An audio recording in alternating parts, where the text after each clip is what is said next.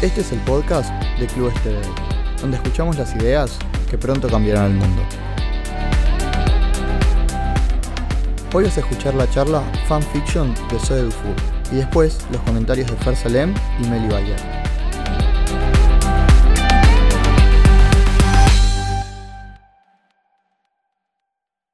Justin Bieber cambió mi vida. Sí, cambió mi vida. Ustedes pueden pensar que porque es lindo, o por sus canciones, o por cualquier otra razón menos la que les voy a contar ahora. Pasó hace más o menos cinco años. Cuando tenía 12 no me gustaba nada. Bueno, de Justin Bieber me gustaba todo, pero lo demás, nada. Nada me llamaba la atención. Prefería quedarme todo el día tirada en la cama, viendo la tele o con la compu. Un día, navegando por Facebook, estaba buscando chismes, fotos de Justin Bieber y encontré un álbum llamado Te he echado de menos. Yo lo abrí pensando que eran fotos de un álbum, de, de un concierto o algo así. Pero en la primera foto, en la descripción, me encontré con una sinopsis. Obvio, en ese momento yo no tenía idea de lo que era una sinopsis, pero a medida que lo fui leyendo, recordé que una compañera de la primaria me había comentado sobre estas historias en las que vos sos la protagonista y tenés algún tipo de relación con un famoso. En este caso, yo tenía una relación amorosa con Justin Bieber. Cuando terminé de leer la sinopsis, me fascinó. Una sensación hermosa nació del interior de mi estómago. Esos nervios que te revuelven las tripas. Y seguí. Así fue como seguí buscando otras historias de otras personas. Y me acuerdo que dormía todos los días a las 4 de la madrugada por quedarme leyendo y el otro día, sí, me quedaba dormida en clase. Una noche de esas tantas, me puse a reflexionar. Si ella puede, si ellas pueden escribir, ¿por qué yo no? Y así fue como abrí un documento Word y me puse a escribir sobre todo, sobre nada, sobre gente que conozco, gente que no, gente que no existe. Era ficción, exageración, con un poquito de Justin Bieber. ¿Quieren saber qué es lo que más me gusta de la literatura? que todo es posible, todo es infinito, puedo ser quien yo quiera. Y esa esperanza que te deja, la nostalgia, la adrenalina. Cuando comencé a escribir, yo era muy tímida y era nueva en el colegio, no tenía muchos amigos ni tampoco me llevaba muy bien. Entonces, para plasmar esa tristeza o incomodidad, mi forma fue escribir lo que yo pensaba sobre mis compañeros. Y un día, por un inconveniente que tuve con una compañera en mi computadora, eh, ellos leyeron lo que yo escribí y no les gustó para nada. Ellos empezaron a decir que yo hablaba mal de ellos porque, claro, una historia necesita un poco de drama y exageraba un poco lo, que pensaba de ellos. Me obligaron a borrar la historia y estuve muy triste por eso. Un proyecto tan mío, tan personal, a la basura. Pero no me rendí. Yo decidí seguir escribiendo. Y hoy en día tengo una novela terminada, unas en camino a su final, poesías y un montón de ideas que todavía no pude plasmar en texto, pero la inspiración no me abandona nunca. Cuando le comenté esto a mi profesora de lengua, se sorprendió mucho. Me dijo que nunca se le hubiera ocurrido que alguien puede inspirarse tanto con un fanfiction. Para abrir las puertas de la literatura no necesariamente tiene que ser una historia de un escritor hiper reconocido en papel y portada. Una historia independiente puede ser igual o más mágica que cualquier texto literario. Justin Bieber cambió mi vida.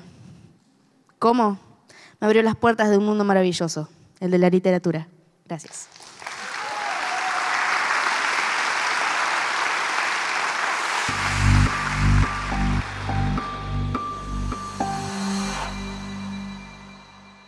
¿Qué te pareció? A mí me encanta, es de mis favoritas. Está buenísima. Eh, está bastante bien, ella habla, me dan ganas de leer lo que, lo que escribe. ¿Vos conocés? ¿Leíste? Sí, yo lo leí algunas historias de ella, pero como lectora que me encanta, me leo libros todos los días, me encanta, eh, creo que logra expresar lo que muchos adolescentes como empiezan a leer, porque ahora es diferente, no era como antes y los chicos empiezan a leer fanfictions que son más cortitas, son más fáciles y creo que es como muy... son los mejores para empezar a leer. Y como que ella expresa lo que muchos no conocen, que los más grandes no conocen, que son historias cortitas, armadas por chicos iguales a vos y te gustan más todavía que los libros bestsellers. ¿Y dónde los lees? En internet. Los puedes encontrar en cualquier lado y como son gratis, son de más fácil acceso y a los chicos nos encantan. Ya me voy a pasar de acá, me voy a poner a buscar fanfictions y, Justin Bieber. No, y ella, ella me pareció súper simpática y está buenísimo que circule de esa forma. La verdad es que no, no conocía el formato y me parece que está, que está buenísimo. ¿Y lees en general? el papel a mí me encanta leer, tengo una biblioteca gigante, pero sí empecé como ella, leyendo historias cortitas en internet, fáciles, creadas por otros chicos. Y son las, las más interesantes porque te reconoces dentro de esa persona, de, de las historias. Qué bueno. Es como me hace, me hace acordar pensar en el folletín también o en formatos pequeños que se usaban antes para, para contar historias de a poco. Y, y, ella cuenta historias que se van continuando o son historias autoconclusivas, o sea que, que empiezan y terminan. Eh, creo que ella hace como capítulos y va armando una historia de a poco en tiempos, pero son historias que creo que algunas las terminó y otras no tanto, pero son muy buenas. ¿Y, ¿Y, vos escribís o lees nada más? Yo eh, escribí en un tiempo, pero me di cuenta que la escritura no era lo mío. Me encanta mucho leer, pero escribir no es para todos. Es difícil, es complicado.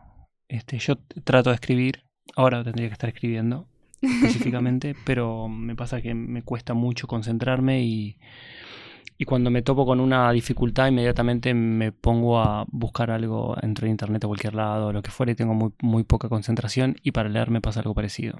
No. Llego a un, lugar en el que no tengo que dejar el libro o lo que estoy leyendo, no, no, no aguanto mucho. Me siento altamente reconocida ¿En, eso. Estoy escribiendo una nueva charla TED y es lo más difícil que me pudo pasar. El teléfono no lo tengo que tocar. A mí escribir mi charla me llevó, creo que en, eh, creo que fueron seis meses, siete meses de, escribirla. Es como hay un, no sé quién había dicho, creo que Pascal, que decía, eh, perdón la longitud de, la, de, mi carta, pero no tuve tiempo para escribirla más corta. En realidad, eh, lo que más te lleva es acortarla. o sea, uno podría escribir así, pero, pero sintetizarlo o analizarlo, o también a veces escribir un guion te lleva mucho trabajo. A mí escribir una página me lleva un montón de tiempo. Y por ahí es un minuto en, animación, por ejemplo, pero me lleva, no sé, dos horas. Y entre que me distraigo, doy vueltas, entro a internet, entro al home banking, me levanto, me hago un café, me hago mate y qué sé yo, pasó por ahí mediodía y es desesperante, pues vas un minuto, tenés algo de muchos minutos, pero al final como que de repente se te precipita todo y todo ese tiempo de estar haciendo cualquier otra cosa o desconcentrado de lo que fuera, se terminó condensando en una idea y, tenés como un shot de energía y escribís rápido. Pero la verdad es que es difícil, lo padezco bastante, la escritura.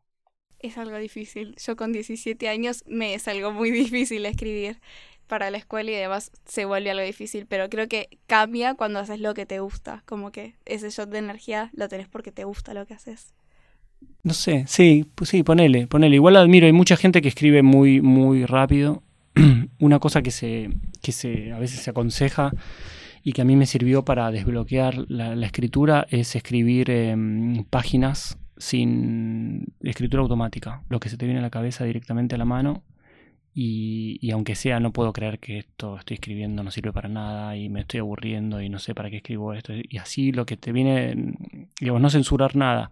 Y eso ayuda mucho a que uno no, no, no, no se no se limite y que uno pueda tener como amigada la mano con el cerebro de alguna forma. Bueno, y yo creo que igual volviendo a la charla, me parece que es algo que pasa ahí, porque cuando eh, yo he intentado escribir esas historias en internet y cuando las escribís, los escribís pensando en realidad lo que sentís en el momento y como sabes que es algo que vos estás escribiendo para vos, eh, como que te dejas fluir en ese intento de escribir y como que no tenés tantas esas limitaciones de decir, bueno, esto tiene que gustar porque estás escribiendo algo para vos y después lo subís. Si a alguien le gustó, le gustó en el proceso. Pero yo creo que eso se sintió muy identificada con eso, de poder escribir lo que ella sentía.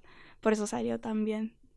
Re, y, vos cuando escribiste lo publicabas y lo, lo, lo, subías a, qué plataforma? ¿En Facebook? ¿En Instagram? No, yo cometí el error de no publicarlas, pero eh, hay una aplicación que es muy conocida ahora entre los jóvenes, que es Wattpad, para libros de jóvenes, así, todos con estas historias escritas por jóvenes, fanfictions y eso, y como que ahí encontrás muchas historias. Yo eh, he escrito algunas ahí, pero no las he publicado, las he dejado para mí sola. Mira qué bien. Y, es con cualquier cosa, o sea, cualquier temática o lo que fuera, o lo, que, más te guste, cualquier cosa. Los fanfictions son como un género en específico de ahí. Fanfictions son generalmente para cuando sos muy fanático de algo. Eh, de una persona en general o bandas que es muy popular, pero después puedes encontrar géneros de cualquier tipo de ficción y demás, de todo. Y los famosos o la gente que, accede a eso o hay algún tipo de repercusión de Justin Bieber respondiendo algo o algo por el estilo? No, no escuché ninguna repercusión que haya surgido de eso, pero como es una comunidad eh, no tan grande, tampoco no tan reconocida, son como historias escritas por jóvenes, no tienen como un gran uso de imagen o algo así, porque son más de, de jóvenes, una comunidad más chiquita.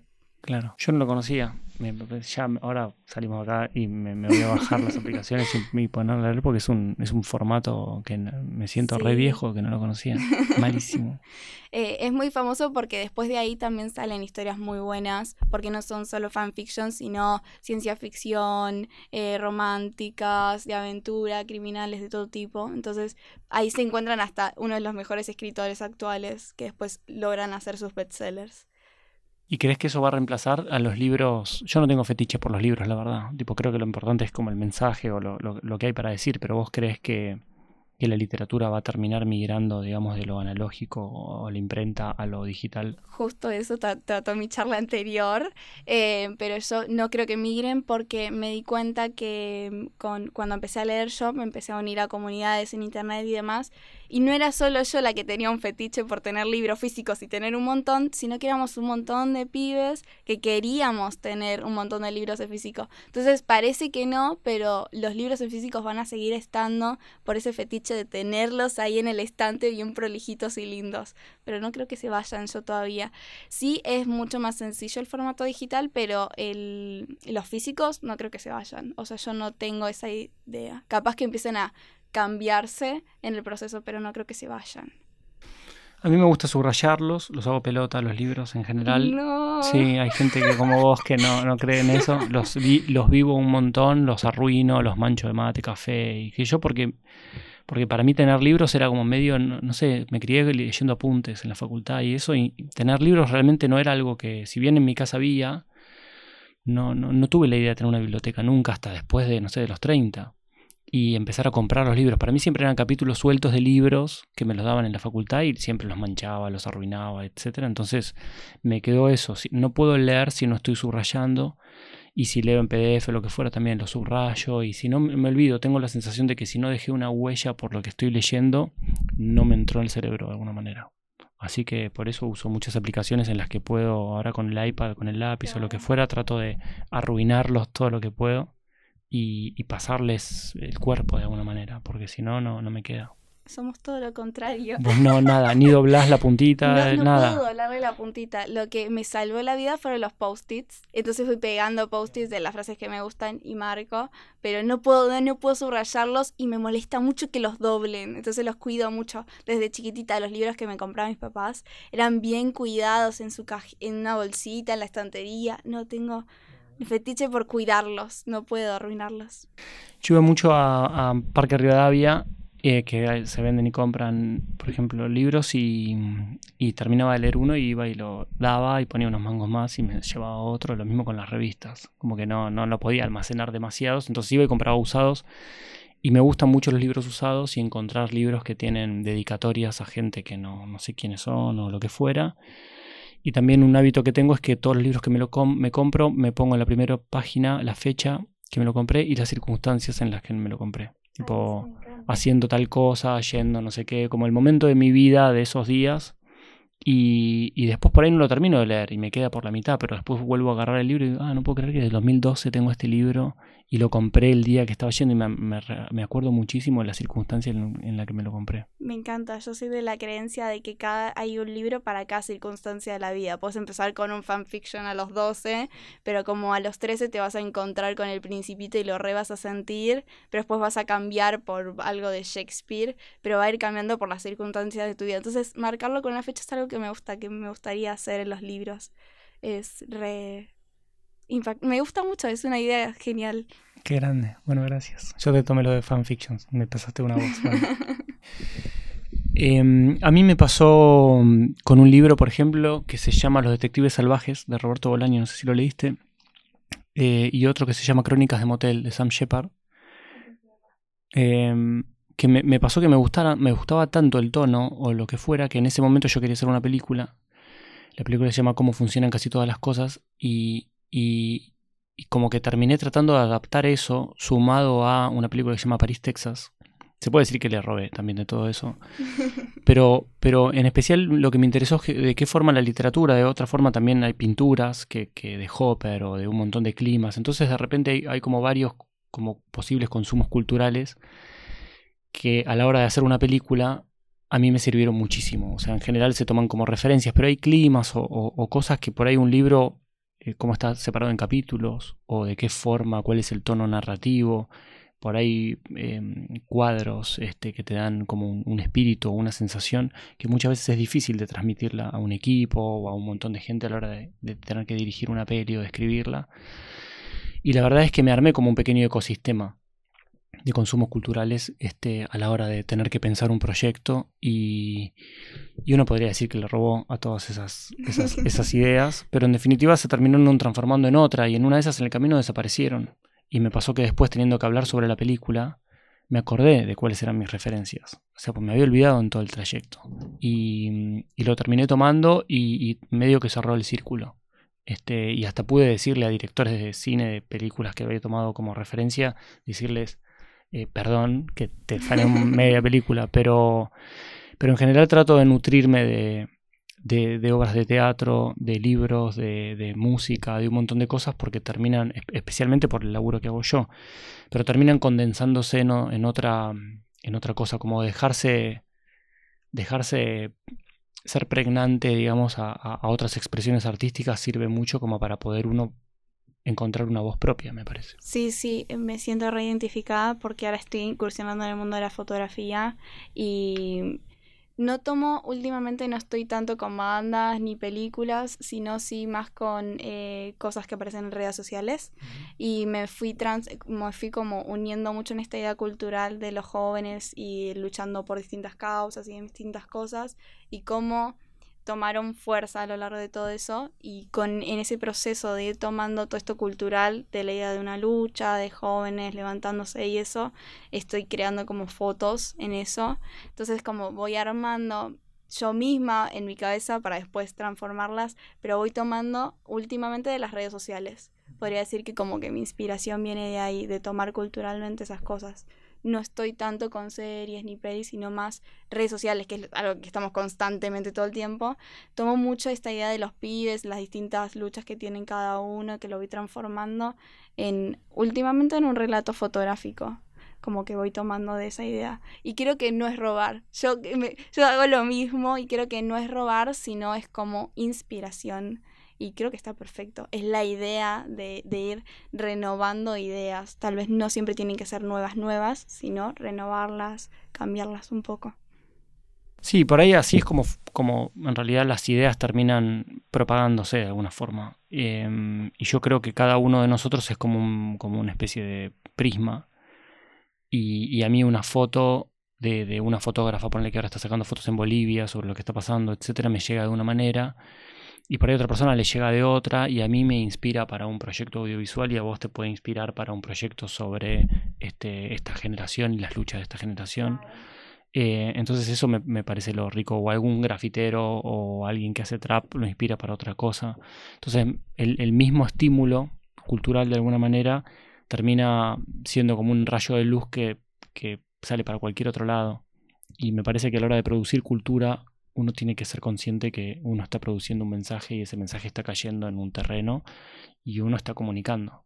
Este, no, uno no puede manejar hacia dónde va, pero uno tiene que saber que está abonando a, un fluir constante de ideas y está bueno. Eh, a mí me parece que, aunque a veces un consumo pueda llegar a parecer em, superficial, como uno puede llegar a señalar a Justin Bieber como un consumo superficial, de, barato, de, un chico lindo cantando canciones de amor. Em, eso después puede calar hondo en, cualquier otra persona, incluso cosas que pueden llegar a ser kitsch o pueden llegar a ser, este, no sé, que piensen de manera absolutamente diametralmente diferente a, lo que nosotros pensamos, nos influyen de alguna manera. Entonces, creo que lo importante es mantenernos abiertos a recibir todos los estímulos y ser sensibles en general a todos los estímulos que recibimos. Este, y eso es tener como una antena sensible. A veces es difícil ser sensible en, una metrópoli, en un lugar medio hostil, porque te bombardean con un montón de cosas, pero me parece que, que uno al ser el prisma o esta especie de antena receptiva, eh, cuando llegas a tu casa después todo termina medio sedimentando y, creo que es, importante mantenernos creativos, mantenernos alertas y poder hacer algo con todo eso que nos llega. Este, poder descartar cosas que quizás no, nos hicieron tan bien y quedarnos con lo que nos hizo mejor y, hacer algo con eso. me parece que es importante mantenerse ingenuo en un punto. Claro, no, lo que yo tomo de la charla y de todo lo que decís es que esto de tomar inspiración viene también de la mano todo de la generación, porque veo mucho en Zoe que muestra mucho de lo que es la generación de ahora, la generación actual de los más jóvenes, cómo es tan diferente las dos generaciones y cómo juntas, si eh, prestáramos y escucháramos atención a las demás generaciones, podemos llenarnos de tanta inspiración que podíamos crear cosas muchísimo mejores. Creo que esta idea de fuimos tomando entre los dos ideas de los otros y fuimos creando las propias. Entonces, como entre todo esto es una idea de generación, para mí es simplemente generación, de tomar ideas completamente diferentes de una de la, y de la otra como que para cerrar me gustaría eso, de dos generaciones distintas y que venimos tomando y estamos tomando distintas ideas de dos muy diferentes.